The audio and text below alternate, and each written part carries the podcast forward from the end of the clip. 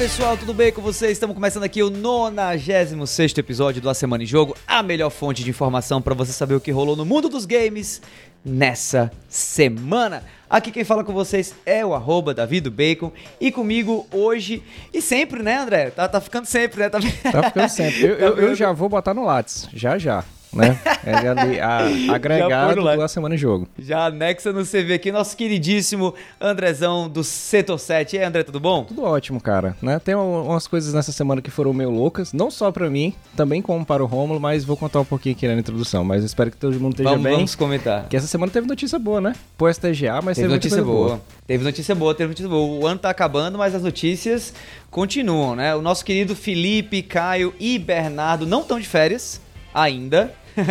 mas foi uma, um, um, conjunto de fatores, problemas técnicos, internet, não sei o que. Mas o bonde do A Semana em Jogo não para de jeito nenhum. Então eu escalei aqui o Andrezão, né, pra vir com a gente nesse episódio que vai ter. Passarinho Azul conta que a PlayStation tá preparando um rival para o Xbox Game Pass. Já flopou a investida da Ubisoft no mundo dos NFTs tão bom que tá, a nova expansão de Final Fantasy XIV teve suas vendas suspensas. E para finalizar, Splinter Cell tá de volta e pelo visto promete ser fiel ao estilo do original. Pois é, essas são as principais manchetes do programa de hoje, mas antes de cair de cabeça nas notícias, como você já sabe ou não, né? Entra aí no nosso grupo do Telegram, que tal? Seguinte, quem faz parte do grupo do A Semana em Jogo no Telegram pode ouvir a gravação ao vivo de cada episódio, pode também mexer na pauta e de quebra ainda corre a chance de ganhar Jorginhos de graça. Se você gostou dessa proposta, então acessa o link t.me barra ASJ Amigos, eu vou repetir, tá? t.me barra ASJ Amigos, entra lá e vem aqui fazer parte desse grupo com os melhores amigos da Semana em Jogo. O endereço novamente é t.me barra ASJ Amigos, beleza?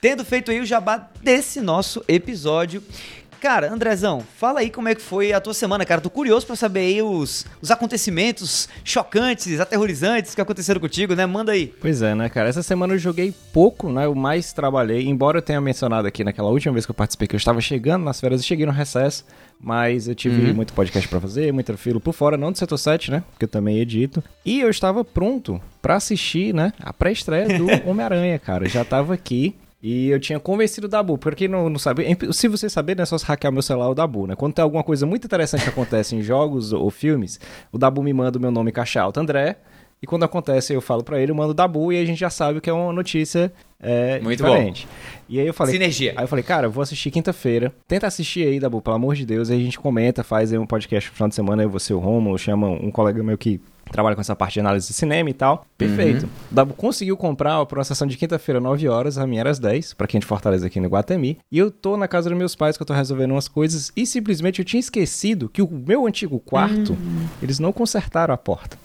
Né? Então, na hora que eu tava para sair, eu sem querer fechei, né, pro cachorro não entrar, que eu tava com minhas coisas, e fiquei. E fiquei aqui preso, né? Esperando. Dentro do quarto? Dentro do quarto. E fiquei esperando o serviço abrir um portal, Doutor Destino, eu não sei. e uma, aí o Dabu falou: tô na fila do cinema, tá onde? Cara, eu estou em casa. Eu tava com medo dele pegar uma passagem vindo do Rio pra cá, arrombar a porta pelo lado de fora e a gente sair pra assistir o filme. Cara, eu Cara, só sei que, que eu consegui mano. sair na hora que tava começando o filme. Aí eu fiquei muito puto. Ah, não, fui, não fui ver os três Tom Hollands, eu não sei se existe. Ainda, ainda tô na, na brincadeira, né? É os três Tom Hollands, eu não sei se o Davi tá no filme, se não tá, se não tá. Mas. Spoilers, spoilers. Mas domingo, domingo, né? Vulgar amanhã, né? Que a gente tá gravando no sábado, eu vou lá assistir para poder comentar um pouquinho. Então, se eu comentar, dá uma olhada nas redes ali que eu vou botar um episódiozinho especial, né, cara? Fora isso, jogos. Massa. Fui jogar o Miles Morales, né? Pra tirar o atraso. Eu comprei na ah, promoção. Ah, eu não tinha um PS5 ano passado, né? E aí rolou aquela promoção de final de ano que tá ainda até o dia 23 aí, se vocês ficam de olho, tem muito joguinho de promoção. E eu peguei para tentar chegar o mais perto possível do universo do Homem-Aranha essa semana, cara. Mas aí tem um backlogzão que vai sair em janeiro, se tudo der certo. Pois é, pois é. Falando em, em backlog, a minha semana foi também assim, tipo, muito atribulada. É, tô também entrando em recesso aqui, para quem não sabe, eu André, a gente dá aula e coisa e tal, né? Somos, somos educadores, né? Desse mundo, né? Futuro aí que tá vendo. Então, quando dá férias escolares a gente tem uma folguinha, né? Assim, um pouco maior talvez do que a maioria das pessoas, mas isso não significa dizer que o trabalho termina, né? Na verdade, esse final de semestre tá bem pesado para mim. Esteve bem pesado, eu tô finalizando as coisas agora, né? No, no dia que a gente tá gravando aqui esse podcast. Deu para jogar alguma coisa, mas eu estou ansioso, salivando quase pro meu queridíssimo backlog de jogos que vem por aí. Mas assim, já consegui, né, pelo menos tirar dessa lista a campanha de Halo Infinite. Finalizei Halo Infinite. É um jogo muito bacana, muito legal, assim, divertido pra caramba. Tem, tem as minhas ressalvas. Acho que em um futuro episódio do Vale a Pena Jogar vocês vão saber que ressalvas são essas. Mas eu recomendo, cara. Recomendo bastante aí a quem é, tem o Game Pass principalmente, né? Obviamente não compre o Halo Infinite, não faz sentido. Assina o Game Pass, que é a melhor coisa que você faz. É, mas assim, para quem não conhece a franquia ou quem não é fã de Halo, como eu, por exemplo, não era, ainda assim vale muito a pena. Assim, é um jogo bem divertido, bem legal, tem um gameplay muito, muito gostoso de se jogar, tem uma história interessante. Sem falar que, assim, né, eu zerei a, o single player, mas ainda tô muito, muito viciado no multiplayer. Achei o multiplayer incrível. Então é, é aquele pacote completo, né? Então só por isso para mim já vale a pena demais, já vale o, o, preço do ingresso, digamos assim, né? Ingresso esse sendo a mensalidade do Game Pass aí para quem quiser é, comprar para poder jogar o jogo. Fora Halo Infinite, que eu zerei, eu tô olhando pro meu backlog aqui, né? Pena que é tudo jogo virtual, senão estaria tudo em cima da minha mesa aqui, uma, uma pilha de jogos, né? Mas eu tenho algumas coisas que eu tô muito afim de jogar durante as férias agora, é, especialmente Pokémon Shiny Pearl, que eu sei que tá meio divisível, tem muita gente que tá gostando, muita gente que não tá gostando, mas eu curto Pokémon, fazia tempo que eu não jogava um Pokémonzão clássico, né? E aí recebi o código da Nintendo para fazer review do jogo e irei. É, também tô no backlog aí para jogar Returnal, é, Return é um título do começo do ano Sim. e tudo, né? E que, e que eu pude jogar bastante, até fiz review e tudo, mas não cheguei a zerar. É, principalmente porque, por conta da característica do jogo, né, que tem aí uma, uma, um, viés aí de, de roguelike, né, você tem que jogar o jogo quase que de uma vez só para poder chegar no final, a não ser que você deixe o jogo suspenso, mas o meu Playstation 5, pelo menos antes de eu mandar pro concerto, ele tava meio que apagando sozinho, ele desligava sozinho, então eu perdi esse save, me deixou meio que com medo de fazer isso, então eu deixei é, o jogo parado esperando uma possível atualização que introduzisse né, aqueles estados de, de, save e essa atualização veio, então estou doido para poder voltar ao mundo de Return, que eu achei bem legal, e também pegar Solar Ash para jogar um, esse Solar Ash que nem sei se cabe como um indie, mas tem uma pegada zona indie mais ou menos, né? É do, é do mesmo pessoal que fez também um outro título muito famoso agora, e aí sim indie que eu não lembro mais qual foi, mas eu aliás, não tô me lembrando do nome dele, eu tô fechando o olho e tô pensando nele aqui agora, mas realmente não consigo me lembrar agora do título, mas que vale é aparentemente Drifter. É, Hyper Light, Hyper Light Drift, Isso, exatamente. É 2016, por isso que não sabia o nome. É, aquele Zeldinha meio 2D, pixel art, maneiraço. Exato. Exato. E Solar Ash tem uma pegada agora 3D, uhum. ainda meio, meio fantástica, meio, meio malucona como o Hyper Light, Hyper Light Drifter tinha também, mas que eu tô ouvindo muita gente falar bem. Então estou curioso aí para jogar. Mas esses são assuntos para podcasts futuros. O que importa são as notícias que a gente tem hoje, agora, nesse episódio da Semana em Jogo, para deixar você informado ou informada. Então, vamos nessa!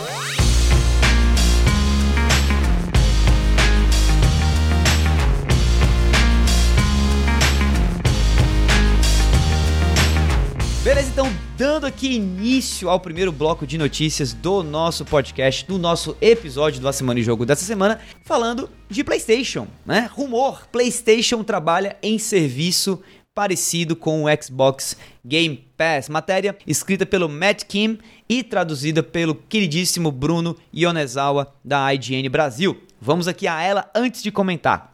A Sony está trabalhando em um serviço de assinatura para PlayStation com a intenção de competir com o Xbox Game Pass, de acordo com um novo relatório. O Bloomberg diz que fontes familiares com os planos da Sony compartilharam detalhes de um novo serviço com o codinome Spartacus, em que donos de PlayStation podem pagar uma taxa mensal para ter acesso a uma biblioteca de games modernos e clássicos. Esse é o mesmo modelo usado para o popular serviço Xbox Game Pass. Documentos do projeto revelam três níveis de assinatura, e aí a coisa começa a ficar um pouco Sim. diferente do Game Pass, né?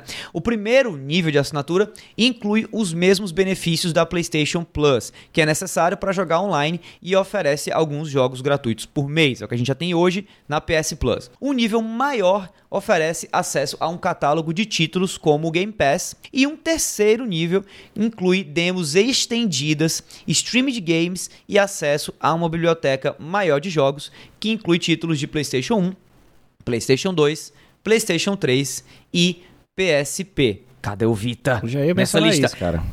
Pois é, cadê o Vita? Mas eu acho que eu sei por que não tem o Vita aí, né? O novo serviço deve ser lançado no segundo trimestre de 2022 e juntará os dois serviços de assinatura da Sony, o PlayStation Plus e o PlayStation Now, né? Então aí a gente teria o PlayStation Plus e o PlayStation Now sendo excluídos, né? Em troca aí desse tal PlayStation Spartacus, né? Vamos ver aí o que virá desse futuro da Sony. André, eu quero ouvir de você, cara. Você que eu estou agora vendo ao vivo e a cores aqui, com esse fone de ouvido belíssimo do PlayStation 5, né, na sua belíssima cabeça também. Eu queria que você me desse a opinião sua a respeito disso, assim, te empolga essa ideia da gente ter, né, primeiro, te empolga a ideia de ter um Game Pass do PlayStation e segundo, te empolga essa roupagem aí que o PS Spartacus aparentemente vai vir no ano que vem? Sim, né? Eu acho que qualquer serviço como o Game Pass, eu acho que todo mundo que já escutou a gente aqui há, há anos sabe que a gente fala que é um dos melhores serviços. O Davi sempre menciona que aqui no Brasil, o futuro, além desse Game Pass, é a questão do cloud game, né? Atrelado aí o xCloud. E Sim. mas fica aquele convite de novo para entrar no grupo da Semana de Jogo, porque uma vez quando saiu a notícia dessa parecida, né, uma crítica do próprio Sean Lader, ficou eu, Davi comentando diversas possibilidades, falando questão de mercado e tudo. Foi uma, uma uhum. discussão bem legal. E nesse caso, eu, eu acho que, que tem, tem que correr, cara. N não tem como, tá? Eu entendo é. que o PS5 ainda está na frente no número de vendas. Há um número de vendas, embora a gente esteja na pandemia, dificuldade de chips, dificuldade de venda exportar, ele está muito bem se for comparado ao Xbox, porque eles estão somando as vendas dos dois consoles, tanto do Series S quanto do Series uhum. X. Em contrapartida, cara, o serviço só cresce. A gente tem cada vez mais jogos chegando ao catálogo do Game Pass, mais jogos de peso chegando. Além, assim, vão chegar mais jogos, principalmente é, First Party, com essa questão da, da compra da ZeniMax? Vão chegar, mas no momento ela tá trazendo muita coisa uhum. third party, que é o que movimenta, cara. Se você for achar que só vai vender console do PS5, do Xbox Series, qualquer um que ele seja, principalmente ali no final do ano nos Estados Unidos, a galera acha que é, é só First Party, mas não, esses third party, tipo NFL, o MED, esses jogos NPD que eu chamo, Sim. que estão sempre no topo de vendas ali. Eu acho interessantíssimo. Uhum. O PS Now já tem um catálogo muito grande, mas aí o meu medo é só essa questão das assinaturas assinaturas, né? A gente vê como é que a Sony está lidando com, com o preço de algumas coisas. Tem esse update do Uncharted que está um pouquinho estranho para pagar e vai, é ter outro preço. Mas assim, é. ela poderia fazer, ao meu ver, isso aqui eu estou especulando, né?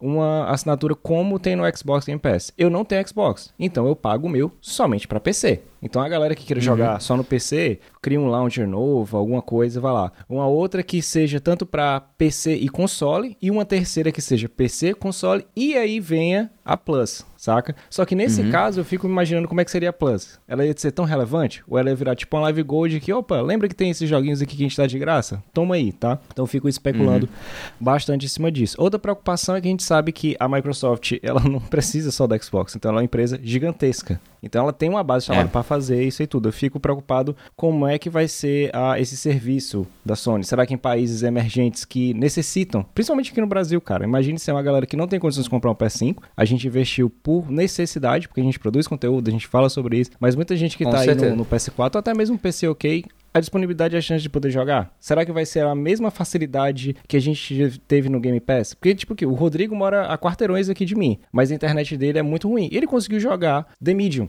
que saiu exclusivo no início uhum. do ano para Xbox, agora saiu para PS5, pelo celular, cara. Tranquilo, não travou, não deu nada. Tipo assim, ele não tem um PC, não tem um SSD, não tem nada miraculoso, mas conseguiu jogar o jogo. Eu quero saber como é que ela vai conseguir fazer isso. Quanto mais oportunidades de democratização dos jogos, para mim, melhor, tá? E pelo amor de Deus, Jim, Jim, um preço, preço baixinho. preço baixinho, por favor, tá? Adequado. Esse Localizado. é o ponto. Esse... Né? É, esse é o ponto que mais me preocupa, cara. É, é o valor disso daí, né? A, a, roupagem da, da PlayStation. Eu venho dizendo isso também assim há muito tempo. Quem ouve a gente há muito tempo sabe também é, desse outro ponto aqui que eu já venho falando a respeito da estratégia da Sony versus a estratégia da Microsoft, né? E eu vejo a estratégia da Microsoft muito similar à estratégia da Apple no, no começo né? Aí lá em meados de 2008, 2009, 2010, onde a, a Apple não arrochava tanto assim no preço, não eram aparelhos tão onerosos assim, tão caros assim, mas ela já lá de trás trazia ou tentava, né, botar para frente a ideia do ecossistema como principal proposta de valor deles, né, como uma das principais propostas de valor. E eu vejo a Microsoft fazendo isso hoje. Cara, é muito prazeroso o ecossistema que a Microsoft criou de PC, consoles, tipos diferentes de console, né? O Xbox Series X, o Series S, o Xbox One, que já já aí vai estar tá, né, com, é, com a possibilidade de poder rodar os jogos pela xCloud, a própria xCloud, né? Eu acho isso muito legal e tudo isso a um preço bastante acessível. Claro, eles estão em segundo lugar e tudo, mas ainda assim esse, esse é o fato. E a Sony, eu percebo já, já de um tempo, assim, um, numa pegada bem mais uh, Nintendo-like, entendeu? Assim, indo mais no caminho caminho da Nintendo, que é se colocando como uma marca premium é se colocando como uma marca dos jogos caros, porque eles têm que ser caros, porque são grandes obras, porque são, digamos assim, blockbusters dos videogames. E isso me preocupa muito quando a gente olha para essa né, estratégia aí do lançamento de um concorrente ao Xbox Game Pass. Né? Dito isso, Fico feliz em ver essa divisão aí de, de, de zonas, de níveis, porque talvez o segredo do sucesso esteja aí, né, no sentido da acessibilidade do valor. Porque, de fato, eu, por exemplo, pouco me importo com esse catálogo de jogos antigos do PlayStation, né? PlayStation 1, 2, 3, cara, sinceramente,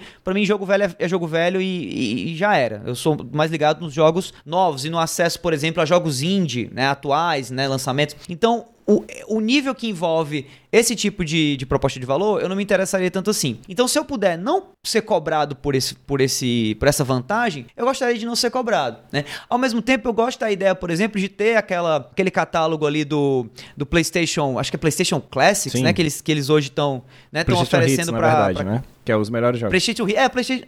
É, os melhores jogos e, aqueles jogos que estão disponíveis sempre para download de, de proprietários do PlayStation 5. Uhum. Eu não sei é, se tem pro PlayStation 4. É Plus Collection. Plus Mas Collection. Serve, se Plus você Collection. tiver, você, você consegue resgatar o jogo para PS4. Eu gosto da ideia da Plus Collection expandida, entendeu? E eu pagaria tranquilamente para ter uma PlayStation Plus Collection expandida, além dos joguinhos todo mês aí gratuitos da PlayStation Plus, além, obviamente, de cloud gaming desses mesmos jogos, né? Então, assim, se, eu, se houver essa divisão de níveis e a partir daí eu, eu possa pagar menos, porque eu vou escolher o que eu quero, né? Para poder jogar, né? O tipo de vantagem que eu vou jogar, legal. Se não, vai ficar uma coisa meio, meio complicada. Tu queria acrescentar mais alguma e coisa, Dé? esse catálogo que tu fala da Plus Collection, eu tive o meu PS3, eu comprei em 2010. E para quem não lembra, aí é pra quem tinha na época, não sei se tu lembra, a, a Plus, você tinha um catálogo enorme para ir comprar os jogos. Só depois, em 2011, uhum. no final de 2011, que eles fizeram aquela atualização, que aí eles ser jogos mensais. Mas eu lembro que assim que eu assinei, é. cara, eu saí comprando uma ruma de jogo, porque ficava essa disponibilização, tipo na galeria, como a Plus Collection. E aí depois eles viram, Sim. cara, a gente vai perder dinheiro aqui,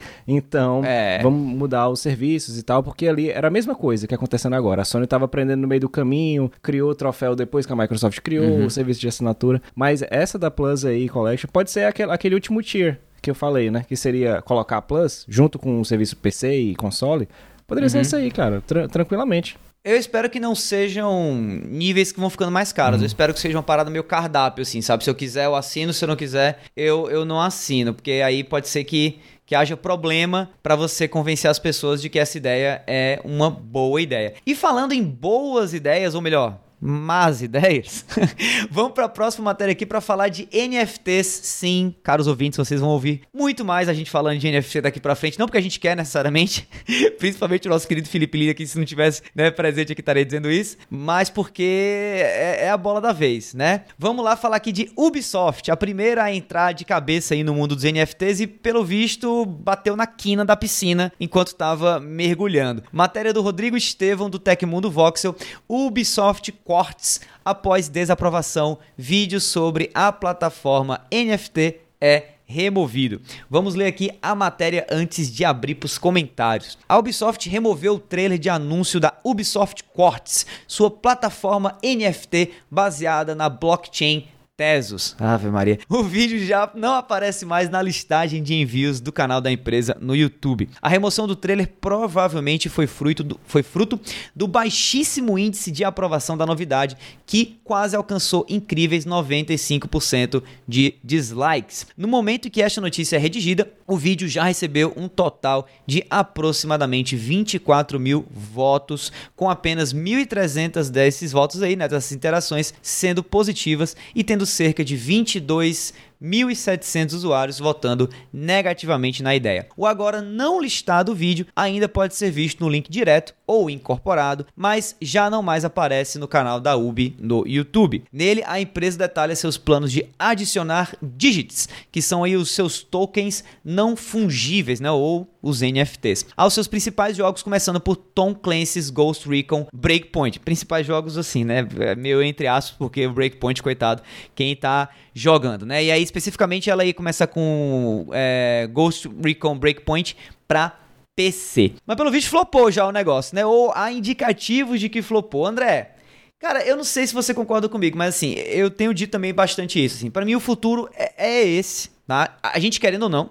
Né? Não, não, é, não é porque eu, eu quero que seja, é porque eu acho que será, né? Mas talvez não seja desse jeito, ou pelo menos não seja com a Ubisoft começando é, essa tendência, né? O que, é que você achou dessa notícia? Será que essa, esse vídeo tirado do ar aí foi realmente um indicativo aí que a Ubisoft tem que voltar atrás, que a estratégia não foi boa, ou foi aí algum problema técnico, ou algo que não está necessariamente relacionado? Aquela boa e velha questão de correlação não significa causa. É, aí eu acho que no caso da Ubisoft, a empresa é grande e como tudo que ela faz, provavelmente tenha sido problemas técnicos e outra, que é o que está acontecendo muito nesse início, é as pessoas dizendo que é o futuro, que é tudo, mas não te dando explicações tangíveis. Vou até brincar aqui, uhum. te explicando fugíveis. É, por, por, por que que eu, isso aí vai ser o futuro, sabe? A questão do blockchain, uhum. eu entendo, para registro, para alguma coisa, é, é, algo, entre aspas, mais consolidado e faz mais sentido quando você explica para alguém. Mas nessa questão de jogos, é meio que enfiar água ela bosta. A gente teve na mesma semana, a gente, claro que a gente tá falando da Ubisoft, mas o jogo Stalker lá, o 2, eles tinham, uhum. e você ia ter um avatar, dentro de um metaverso que você ia conseguir algumas coisas via NFT a galera caiu de pau e eles tiraram. Mas vem muito por causa disso. Tipo assim, estão empurrando em cima. É como você falou. É, são os principais jogos? Não, são os principais jogos que vão ter essa nova, entre aspas, ferramenta. Eu acho ainda muito uhum. cedo para tentar investir num negócio desse. Uh, Principalmente na questão dos jogadores, saca? A gente viu aí matérias, não sei para quem leu, aqui o Rick Sampaio fez no Overloader, falando do X Infinity, como a galera tava jogando horas e horas, como a gente perdeu emprego na pandemia e ficou tentando fazer algumas coisas. Tem itens, cara, eu não sei como é que seria da Ubisoft, mas aí citando esse jogo. Uhum. Ou você paga um valor X para ter aquele determinado item pro seu, pro seu char, pro seu personagem, ou então você joga 112 horas para desbloquear aquele item, sabe? Ainda não existe um, um, uma balança e o um mundo ideal para que isso aconteça, principalmente no mundo dos jogos. Se a gente já tem problemas grandes com gemas, com moedas, com virtual currency dentro de jogos, imagina aí você colocar uma outra coisa dentro uh, desse mercado. Eu acho que no caso da Ubisoft, uhum. ela tem tamanho para fazer isso, mas eu fico imaginando como é que ela vai colocar isso em outros jogos. Se isso aí é o futuro, se ela quer colocar a moeda dela, como é que isso aí seria em um futuro uhum. Assassin's Creed da vida? sabe? Como é que ela vai indicar isso aí? Porque ela, o Assassin's Creed mudou, então tem muitas coisas como bônus de pré-venda, você comprar bônus de XP que já eram moedas dentro do jogo. Como é que elas vão atrelar isso? Ele vai deixar esse serviço ou ele vai transformar esse serviço numa nova coisa? Essa questão dos devs também, eu não posso falar muito sob pena de perder frilas e não pagar minha placa de captura que eu comprei recentemente. Mas o que eu vi de pessoas que trabalham lá dentro, tá? Da Yubi, a Yubi europeia. Cara, até a galera uhum. que tá lá dentro trabalhando e desenvolvendo, meio que recebe os e-mails e fica assim, tá, beleza, mas como é que isso aí vai funcionar? Tá muito por enquanto naquela questão do marketing, né? A pessoa que tá à frente uhum. vendendo. De cima pra, de cima pra baixo, né? Exato. Lembrando aí um caso parecido há um ano atrás, Cyberpunk, que a galera vendia várias coisas uhum. e a galera do time Sim. de desenvolvimento tava assim, meu Deus, cara, para de falar isso, a gente não tem noção nenhuma Mas é como é. você falou, Davi. Isso vai ser implementado cada, cada, cada vez mais, né? Rabu hoje em dia já virou metaverso, né? Há 20 anos atrás ninguém Isso. falava que era metaverso, mas o Rabu é metaverso. Ah, eu espero que tenha balanceamento, eu espero que tenha outras coisas, tá? Porque é muito em cima e eu tenho medo né, de isso aí, entre aspas, é, é começar a ter vendas internas do jogo, galera trabalhando pra cima disso. A gente uhum. viu o uhum. problema que deu do PayPal dando 50 reais. Então imagina aí como é que seria essa questão de NFT, a galera vendendo itens aí. Eu espero que melhore, não é. só para da Yubi, tá? Mas para outros jogos que vão vir aí, até jogos que são literalmente baseados em blockchains, em NFTs para minerar Sim. aí dentro. Muita coisa pode dar errado, na minha opinião, assim, sabe? Muita coisa pode dar errado e, sinceramente, eu vejo pouca vantagem nessa tendência dos NFTs, do jeito que ela tá se conjurando agora, além da questão do, do ganho financeiro, né? Ou do chamado pay to earn, que eles estão é, criando, eles estão cunhando esse termo, né? Você joga e ganha dinheiro jogando. Eu não sei, cara. É, talvez seja o lado purista meu falando mais alto agora, ou o fato de, de eu estar tá nessa, né, nessa parada de jogar videogame há muito tempo e tal, mas você mesclar esses dois mundos, né? O mundo capitalista assim pesado de Faria Lima, não sei o quê, com algo que deveria ser um, um divertimento é, puro e simples, é, é sempre meio esquisito para mim, sabe? Nada contra, né? Acho que foi por conta dessa, dessa, dessa confluência aí de mundos que a gente tem, por exemplo, jogadores profissionais, né? Pro players, produtores de conteúdo, tem um lado bom nisso e tudo, mas é sempre algo muito delicado, algo muito difícil, complexo e que precisa ser tratado. Para mim, precisa ser mais discutido primeiro para depois ser decidido algo sobre, né, a respeito disso. E o que a Ubisoft está fazendo claramente não é isso, né? Claramente é uma, uma decisão aqui de cima para baixo, como eu falei, é uma decisão que vem de executivos. Vale dizer que a Ubisoft é uma empresa é, que tem acionistas, então às vezes é pressão dos próprios acionistas, tanto para é, iniciar uma estratégia como essa, como talvez para tirar o vídeo do ar, porque pegou mal, né? Os acionistas começaram a reclamar, então que, que, que história é essa? Por que, que o pessoal não tá gostando? Explica isso melhor. Opa, não, não, não, vamos tirar aqui o vídeo, era, era só um teste, era só né, uma uma, prova de conceito, né, e, e coisa e tal, mas é, é, é, complicado, né? Tendo aí essa informação que você acabou de dar, de que os próprios devs, talvez, né, também não estejam muito certos do que é em si essa tendência dos NFTs aplicada ao exemplo da Ubisoft, só me deixa mais preocupado com relação a isso. Agora, é inegável, é o futuro, né, assim, não, a, a blockchain ou a, a Web3, né, essa, esse futuro da internet vai vir, de fato, Há muita coisa positiva nisso, especialmente nessa questão aí de, é, de checagem, de validação de certos ativos digitais e tudo mais, né? A questão da propriedade, que sempre foi uma discussão meio polêmica na internet, né? O que está na internet realmente é de todo mundo. E se a gente conseguir, por exemplo, construir uma internet onde tudo que é colocado nela, você consegue rastrear e, e achar, por exemplo, a gente teria muita vantagem em certos conteúdos que vazam na internet e que ninguém sabe quem vazou, por que vazou, e muita gente se prejudica e agora isso poderia estar sendo resolvido sem falar questões monetárias e de segurança que melhorar, melhorariam bastante, mas eu não sei se o mercado de jogos merece entrar nisso agora, sabe? Eu acho que a gente poderia entrar por último nessa tendência, fazendo alguma coisa bacana com relação a isso, que aumentasse o fator divertimento, o fator engajamento, o fator lucro para as empresas também, porque eu não vejo problema nenhum com isso, mas eu acho que a coisa está sendo muito, muito, muito assim, movida pela ganância, muito movida por ser primeiro, pelo pioneirismo, sem saber muito bem como que isso vai, vai acontecer de fato e as consequências positivas e negativas que a gente vai ver. A Ubisoft parece um pouco desesperada, talvez esteja, realmente a empresa não está passando por boas, sei lá, por boas marés aí ultimamente, né? É, me assusta só não ter sido uma ideia da Activision, essa, mas quem sabe a Activision tinha isso daí na a, a Activision, planos, a Activision mas... tem aquela que, que sempre quando eu vi notícia isso, para mim era eu vi o NFT na cabeça, que era uma inteligência artificial para deixar o jogador mais tempo dentro do jogo. É. Então, cara, a EA também pensou algo é, assim, é, né? assim, ó, tá, tá, junto, tá junto essa ideia. Não, não tem como, porque é basicamente quase a mesma coisa. Você botar mais, mais tempo no jogo Sim. e o cara, entre aspas, minerar, né? Um item ou farmar é. alguma coisa. Pois é. É, é esquisito. É, é, é, um futuro complicado esse que a gente está vendo agora, mas sem dúvida nenhuma é o futuro inexoravelmente vai vai acontecer. Então, quanto antes a gente puder aprender sobre ele, melhor, né? E dito isso, vamos continuar aqui aprendendo sobre as notícias dessa edição do A Semana em Jogo com o nosso segundo bloco de notícias, de matérias, de. Enfim, de... vamos que vamos.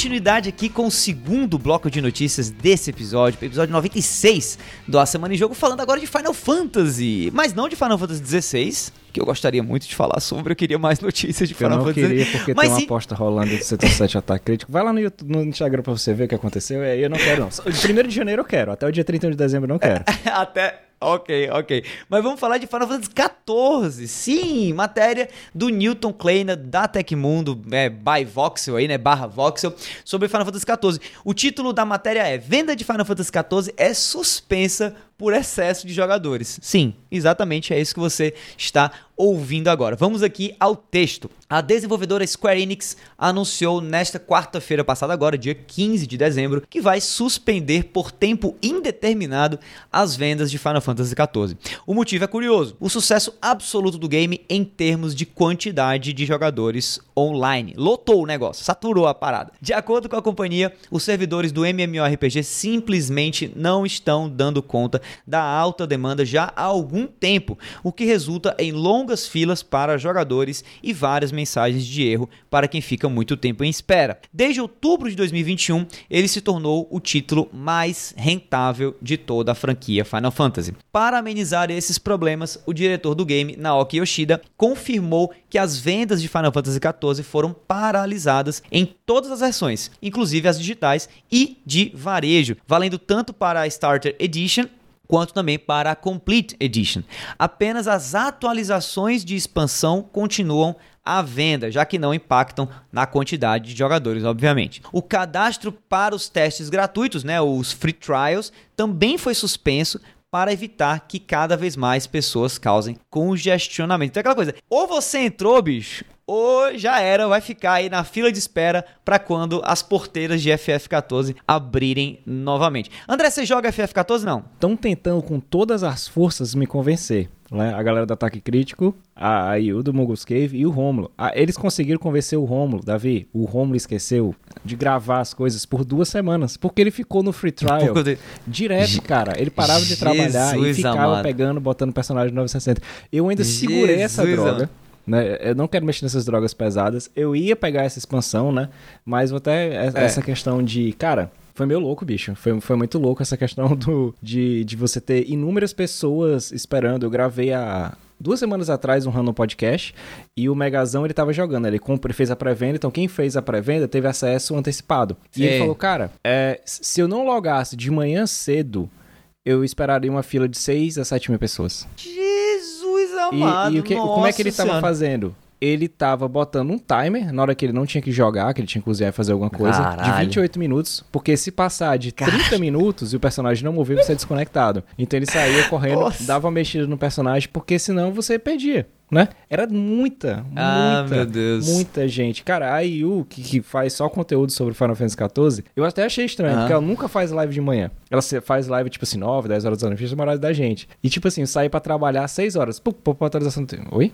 Beleza. E, cara, eu cheguei em casa às 5 horas da tarde e ela ainda tava jogando. Tive que mandar eu e a Thay lá do Megascope. Você tá bem? Você comeu? Você fez alguma coisa? Porque não dava, cara. Tipo assim, tava uma coisa absurda, né? Meu Deus. E muita gente. Meu Deus do céu. E muita gente até brincou dizendo que. Imagina quando fosse lançado, que seria lançado na terça, né? Porque foi um boom, cara. Final, é como você até brincou aí. O, o Final Fantasy XIV, ele começou muito ruim, com vários problemas, mas depois o, o Naoki Yoshida ele conseguiu dar um turning point. E esse ano, tipo, de pandemia, muitos influencers chegaram né? O Asmongold, toda Sim. essa galera chegou e começou a dar um boom no jogo que, cara, a galera tava louca. Eu lembro até o Caio falando que o Caio já tinha comprado packs que davam brincos com XP é, de experiência. Uhum. E aí, bicho, mais dá não. Quando melhorar, quando a fila tiver tipo a fila do pão aqui perto, aí eu jogo.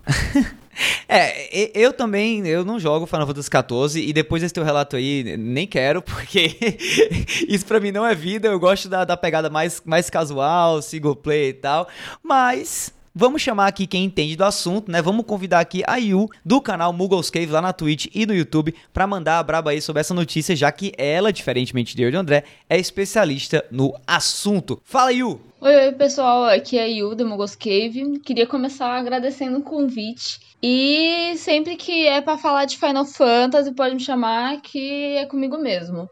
Então, eu que tô jogando Final Fantasy XIV já tem alguns anos, Eu cheguei a acompanhar todas as expansões que vieram no jogo. E agora, quando saiu o Endwalker, eu decidi começar jogando desde o acesso antecipado, do Early Access, e acompanhando tudo em stream. E eu posso dizer que nunca teve uma fila tão congestionada para você logar nos servidores quanto foi agora. Não é a primeira vez que eles param as vendas, tanto físicas quanto digitais, do Final Fantasy XIV por conta de ter muitos players. A primeira vez que isso aconteceu foi quando o Asmongold começou a jogar e muita gente queria jogar com ele, queria estar no mesmo mapa que ele. E o servidor em que ele estava jogando lotou muito, muito, muito. Muita gente começou a jogar. Eu lembro, inclusive, na época, até mesmo antes de ele jogar, tava tendo muitos players do WoW que estavam deixando de jogar o WoW e querendo vir pro Final Fantasy. E nessa época já, muitas pessoas, enquanto eu tava em stream, chegavam, perguntavam: Ô, oh, sou refugiado do WoW, queria saber mais sobre esse jogo, tem servidor brasileiro, como são as quests, como é endgame, como é up level. Então já tinha muita gente deixando o, o WoW para vir pro, pro Final Fantasy XIV. Quando o Asmogold veio, ele trouxe uma renca de gente que acompanhava ele. Tinha gente que não queria muito jogar o 14 porque era aquele rival do WoW e por conta dele meio que não, OK, vou dar uma chance. E aí veio uma leva de players muito grande. Isso não afetou todos os servidores, afetou principalmente o data center em que ele jogava, porém foi necessário eles darem essa pausa. E eu, a gente esperava, né, que por ter tido essa experiência pré-Endwalker, eles iam ter um bom senso, não é mesmo? Que eles iam notar que se um influenciador, um único influenciador conseguiu chegar num ponto em que o servidor ficou lotado nesse nível, eles iam esperar isso e iam tentar prevenir a situação, não é mesmo? Porque durante o Shadowbringers, que é a expansão anterior ao Endwalker, eu não lembro de ter filas nesse é, nessa, nessa magnitude. A maior fila que eu peguei tinha mais de 6 mil players. Não chegava a 7 mil, mas tinha mais de 6 mil players e a cada mil players era mil horas que passava na fila. Então você pegava ah, 3 mil players, ah, em torno de duas horas a três horas para você ficar numa fila, sendo que ah, você às vezes era desconectado enquanto estava na fila. Se você não tentasse relogar dentro de uma hora, ele te, te, ele meio que resetava o seu local. Então você tinha que ficar no computador acompanhando os números para ver se você caísse, tentar voltar para fila rápido para pelo menos não perder o seu lugar. Então você tava, sei lá, no mil, voltar para três mil, sabe? Então, durante Shadowbringers não foi isso. Eu não lembro de ter que ficar mexendo o meu personagem a cada 20 minutos para ter certeza que eu não ia desconectar e acabar voltando numa fila gigante. Eu não lembro de ficar com receio de sair do Final Fantasy por conta disso, porque tem muita gente que tá querendo fazer outras coisas, mas ela fala: Ah, eu já tô no Final Fantasy, eu não quero desconectar. E vai daqui uma hora eu quero jogar e eu não vou ter como. Então a pessoa ela fica logada o tempo todo. Então, a gente esperava que isso fosse mitigado. Durante o Helm Reborn, as filas foram grandes. É, durante o acesso antecipado do Helm Reborn, eu não vou conseguir lembrar com exatidão, mas não chegava a 3 mil. O Heavensward tinha filas longas, mas nada que levasse horas para logar. É a primeira vez que eu realmente me lembro de ter filas onde eu passei horas tentando logar e caindo o tempo todo. E aí, é, agora você espera que, tipo, ah, não, eles vão ter bom senso pelo o que aconteceu durante o Asmogold e vão preparar novos servidores. Só que não, não aconteceu. Os servidores parece que tem.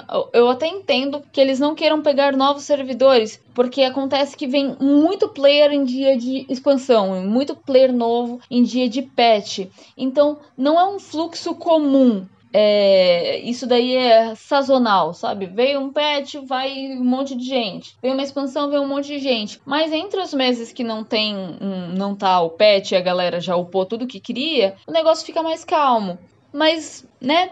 Eles chegaram a falar: não, para quem joga, não conseguiu logar, vou dar mais 14 dias de bônus, meio como uma retratação deles, porque teve gente que não conseguiu jogar desde o acesso antecipado. Só que assim, eu, em vez de eu querer ganhar dinheiros a mais, eu queria que pegassem o dinheiro que eu tô pagando minha mensalidade toda hora, para eles fazerem um servidor decente, para não precisar ficar 3 horas numa fila, sendo que eu queria ter jogado desde o início. Não vou mentir que eu consegui jogar desde o início, mas porque eu realmente estava logando em horários que eu não precisava me preocupar com isso, os horários de pico, né? Então, se você logasse meio-dia, a fila que você pegava era 20 players. O negócio dava 5 minutinhos, no máximo você logava. Mas é uma coisa que a gente esperava que fosse melhor, sabe? Chegar ao ponto de eles terem que parar as vendas de novo é meio. é bem chato, na verdade, né? Sendo que a paralisação das vendas é só uma das muitas coisas que eles tentaram fazer para mitigar um pouco esse fluxo imenso de players. Então, tem isso, tem pessoas que queriam começar o free trial agora não podem, então não tá dando para registrar novos jogadores no free trial. Então, pessoal que quer começar a jogar Final Fantasy agora, queria testar, aguenta um pouco que ele ainda vem. A gente que tá dentro do jogo, a gente não pode ficar mais de 30 minutos sem executar uma ação, senão é considerado que o nosso personagem está FK e a gente é derrubado do servidor para tentar tirar todos aqueles players que não estão ativos para dar espaço para mais gente entrar. Então eles tentaram fazer um monte de coisa, menos aumentar o servidor. Então, eu não sei nem o que comentar. A gente espera que o Final Fantasy melhore, né? Ao invés de toda hora ter que ficar tendo que deixar de vender, deixar de trazer novos players, a gente deixar de tentar arrastar nossos amigos para jogar, eles deem um jeito decente e realmente aumentem os servidores, porque eles deveriam ter o bom senso de ver o número de players que está vindo e que esse número só vai aumentar. Porque mesmo deixando de vender, porque mesmo paralisando isso, as pessoas querem jogar, porque o jogo é bonito, porque a história é legal, porque a jogabilidade é incrível. Então, mano, em vez de eles só, não, vamos paralisar as vendas, aqui realmente arrumar um, uma solução viável e a longo prazo, não para ah, estou em época de nova expansão, vou aqui fazer alguns, algumas mudanças para mitigar o congestionamento do servidor. Não, algo a longo prazo, porque esse jogo, a tendência dele é só crescer e muito. Beleza, então, brigadíssimo aí pelo comentário da Yu. E vamos para a próxima matéria, que agora, já que de Final Fantasy XIV eu não entendo nada, mas de Splinter Cell, meu amigo. Ai, como eu entendo, como eu entendo e como eu tava com saudade de poder falar de Splinter Cell, principalmente sabendo que aparentemente Splinter Cell terá retorno ao mundo dos games. Segundo o pessoal da Arcade via Eurogamer ou Eurogamer via Arcade, Ubisoft finalmente anuncia Splinter Cell Remake. A matéria diz o seguinte: demorou, demorou, demorou muito, mas finalmente a Ubisoft resolveu tirar Splinter Cell da geladeira ao anunciar um remake completo de seu game original, junto de um vídeo relembrando seu legado. O remake está sendo criado pela Ubisoft Toronto, usando a Snowdrop Engine, a mesma engine que está sendo usada nos games de Avatar e de Star Wars da Ubisoft. O anúncio foi feito em um vídeo que não mostra nenhuma imagem do remake, mas relembra o lançamento do original. O mais interessante do vídeo, no entanto, é falado logo em seus primeiros 10 segundos segundos, pois é mencionado que, abre aspas, com o retorno da série no horizonte, agora é o momento perfeito para relembrar o game que começou tudo. Fecha aspas. Ou seja, isso simplesmente confirma que um novo Splinter Cell realmente está em produção, confirmando os rumores recentes de um novo game que aparentemente será de mundo aberto. Essa aí do mundo aberto né, a gente já tava esperando, né? Uhum. Realmente não tem, não tem muito pra onde, fugir. É Ubisoft o, Game. mundo aberto. É, e o mundo aberto é um novo jogo de aventura em terceira pessoa. Tipo assim, é, é tudo agora é mundo aberto, beleza. Eu acho que a, a, gente meio que. A indústria como um todo vem aprendendo, né? A fazer jogos de mundo aberto. Então isso não me, me incomoda de maneira nenhuma. E cara, vamos combinar, velho. Splinter Cell é uma franquia que merecia demais retornar, assim. para você que tá ouvindo agora e talvez passou aí todo esse tempo sem ouvir falar de Splinter Splinter Cell, talvez nunca nem jogou Splinter Cell, porque, né, os jogos antigos, acho que o último Splinter Cell, a gente ainda teve Splinter Cell Conviction da, da era do, do 360, do PlayStation 3 e tal, mas a gente não teve Splinter Cell nesses é, 10 anos aí de PlayStation 4 e,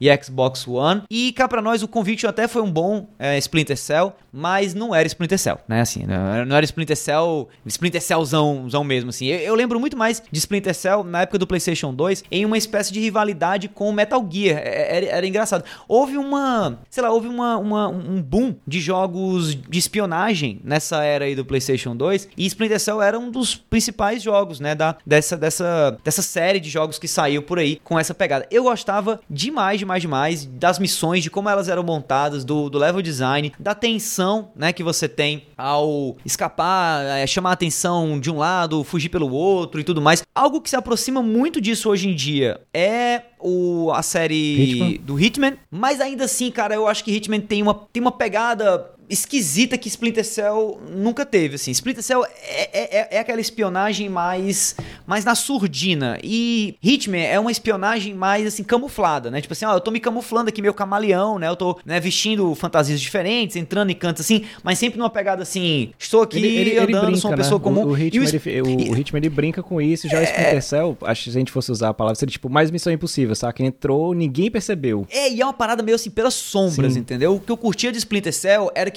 enquanto tava acontecendo qualquer coisa ali na, na sei lá, uma, uma grande festa, uma grande, né, um grande baile e tal, o teu personagem de Splinter Cell tava pelos tubos de ventilação por cima, passando por umas coisas muito loucas. E é nesse sentido que eu acho que o level design, ele brilhava, porque você criava um, um certo um, um conjunto intrincado assim de, de de, de, de, túneis e, e, de, sabe, de cantos, de lugares diferentes e tal, que faziam uma coisa assim meio maluca. Era um quebra-cabeça muito doido, mas que no fim das contas valia super a pena, assim. E, e era para mim um gameplay super interessante. Apesar de, não vou falar só bem aqui de Splinter Cell, não, eu sempre achava ruim a história de Splinter Cell, o enredo de Splinter Cell. Eu achava o enredo, por conta de ser da linha Tom Clancy, muito complicado, muito America First, sabe? Que, assim, me tirava um pouco, assim, da, da experiência. Mas como eu era uma pessoa mais jovem na época, eu não tava ligado tanto assim é, em história, ficava muito mais focado em gameplay. Agora não. Agora eu curto história tanto quanto gameplay e eu espero que a história, né, o enredo desse novo Splinter Cell seja bem interessante. Mas você, André, o que, é que você acha dessa notícia? Te anima a ideia de a gente ter um remake de Splinter Cell no futuro próximo? Quem sabe em 2023? Porque eu não acho que isso vai sair em 2022, né? Não, de jeito nenhum. Eles estão, é, principalmente, né? Porque no dia que saiu, é, em outros posts, tipo LinkedIn da vida, eles também estão contratando pessoas para trabalharem nesse remake. Então, tem vagas na Ubisoft. Uhum. Você que está ouvindo aqui a semana em jogo, você quer trabalhar com jogos, vai lá, corre, porque algumas vagas para determinadas áreas eles estão abertas. Uhum. Eu acho interessantíssimo, principalmente no ponto que o Davi falou. Era um rival de Metal Gear porque ele surgiu ali na, em 2002, o primeiro Splinter Cell. E a gente tinha Metal Gear Solid 2. Pra mim, na minha opinião, é o melhor Metal Gear, saca? Porque tinha questão de história o hum. outro. Mas eles meio que se. Um, um acertava onde o outro falhava. Eu sempre gostei muito mais da espionagem, da forma de explorar o cenário do Splinter Cell, mas adorava a forma é. que a história do Metal Gear era contada. Então tinha essa, tinha essa rivalidade. Quem curtia ia pelo gameplay, não era impossível. Meus amigos que iam mais pelo gameplay, que era difícil, né? O inglês na época, não tinha tanto acesso à internet, uhum. né? E tal. É, a galera ia no Splinter Cell cara, é muito melhor, muito mais foda. É, Metal Gear ele brinca, como o Davi falou da questão da camuflagem e do cam ser mais camaleão como ritmo, ele brinca com algumas coisas na hora que você tá se escondendo, tipo você dentro de uma Sim. caixa, de uma outra, uma coisa que numa situação real nunca existiria, né? E faz muito tempo, cara. Se a gente for levar o Blacklist como último é 2013, mas o Conviction é 2010, cara. Então assim, é Nossa, muito... é, tem o Blacklist. É. é. muito tempo. Eu falei do, do Conviction, mas eu tava me referindo ao Blacklist, é, exatamente. Mas o Blacklist, Blacklist também é. ele ficou ali até o, o, o, os consoles da, da sétima geração, né? Só depois de muito tempo, se eu não me engano, acho que 2018, 2019, que ele teve um porte aí pra Xbox One, acho que é via retro, mas assim, é, existe a necessidade. E aí vai em, contra, em contrapartida duas coisas. Como ele fala que é mundo aberto, mas na mensagem ele fala que é voltar às origens. Eu entendo o mundo uhum. aberto, e eu acho que você vai concordar comigo, Metal Gear Solid 5, saca? Você tem um espaço muito grande, você pode brincar, você pode fazer o que você quiser com ele é, para chegar na sua missão, ok? E eu espero também que eles melhorem essa questão de texto. Tomara que eles não enfiem aí um, um, um, um Tazos aí, um NFTzinha, né? Um óculos NFT. Ai, pro, meu pro, Deus. Pro você, mas ah, eu, eu acho que tem tudo para dar certo, cara. A gente tá numa, numa escassez. Metal Gear,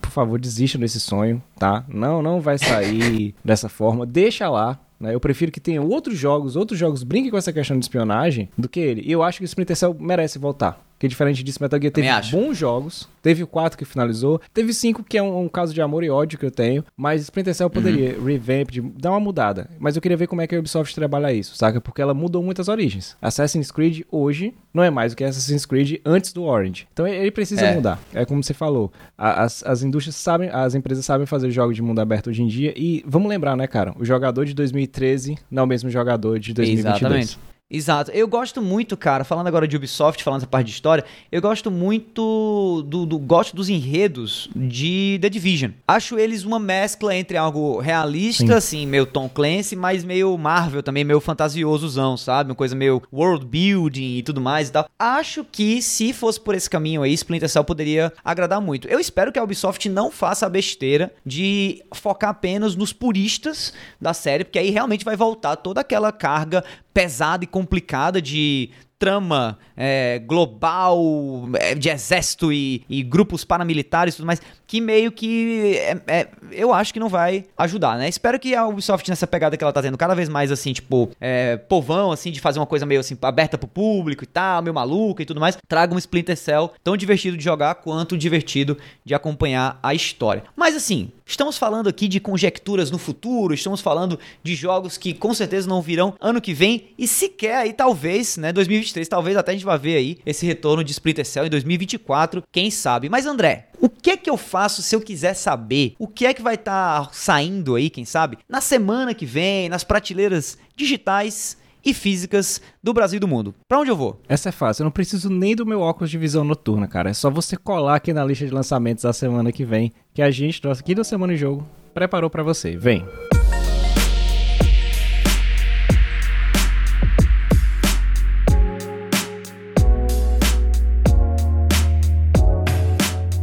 bem, pois bem, meus amigos. Falamos da semana que vem, mas na verdade, assim, a lista que a gente tem aqui de lançamentos é já pro ano que vem, né? Porque, assim, o, o mercado vai dar uma, uma parada, vai dar uma, uma recefida, assim, uma arrefecida, melhor dizendo, né? E a gente vai ter aqui lançamentos apenas agora a partir do dia 10 de janeiro. Mas começando aí 10 de janeiro com, com alguns, alguns títulos interessantes, né? Vamos aqui a eles então. Para a semana do dia 10 ao dia 16 de janeiro de 2022, nós teremos no dia 11 Weird West, um título que até apareceu assim bastante nas últimas, acho que não sei se apareceu no The Game Awards, mas eu vi alguns trailers do jogo recentemente, um título de ação e RPG saindo para PlayStation 4, Xbox One e PC, olha só, lançamentos para PlayStation 4 e Xbox One ainda em 2022, bacana. Já no dia seguinte, dia 12 de janeiro, prepare-se aí fãs de Monster Hunter, especialmente fãs de Monster Hunter que não tem o Nintendo Switch, porque Monster Hunter Rise, né, o sucesso que foi feito agora no console da Nintendo, vai estar saindo para PC. Sim, o Action RPG vai ser lançado dia 12 de janeiro para PC e uh, todo mundo que puder, né, que quiser aproveitar aí, compra e joga, que é muito, muito, muito da hora. Já joguei, inclusive, uma, uma demozinha do jogo no PC e tá muito massa, 60 FPS, show de bola, assim, vale a pena demais. E por fim, falando também de PC, olha só, olha só, quem diria, God of War para PC em 14 de janeiro. E acredito que posso, não estou, não estou embargado, se estiver, me desculpa aí, Sony, mas eu estou jogando atualmente a campanha de God of War para o PC e terei mais detalhes sobre essa experiência no próximo episódio do A Semana em Jogo. Bom, além aí dos jogos da semana, nós aqui do A Semana em Jogo e a galera do Setor 7 também, né?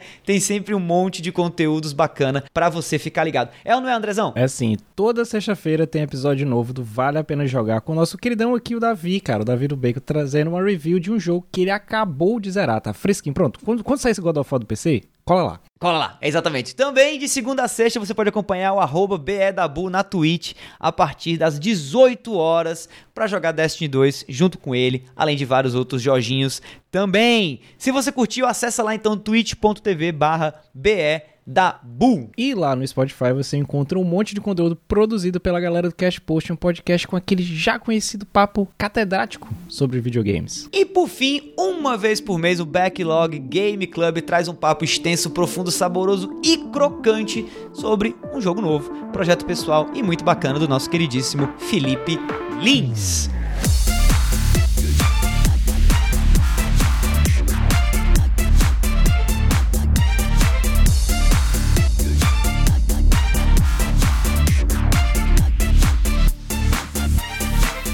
É isso aí, pessoal. Esse foi o 96 A Semana em Jogo. Se você ouviu até aqui, olha, muitíssimo, muitíssimo obrigado mesmo. E se você é novo por aqui, assina aí o feed do cast e fica ligado que semana que vem tem sempre mais. Antes de terminar esse episódio, a gente quer deixar aqui o nosso muitíssimo obrigado também a Yu pela participação dela. Acompanha ela lá no canal, tanto na Twitch quanto no YouTube, o canal dela que é o Muggles Cave.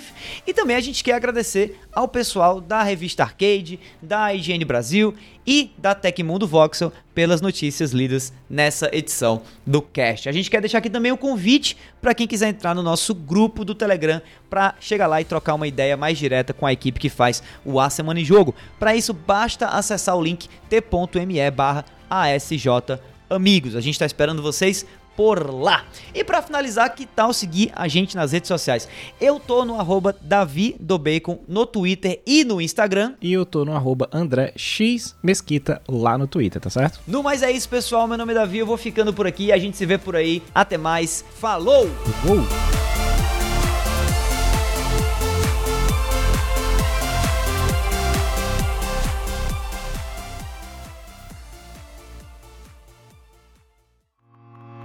Este podcast foi editado por Felipe Lins.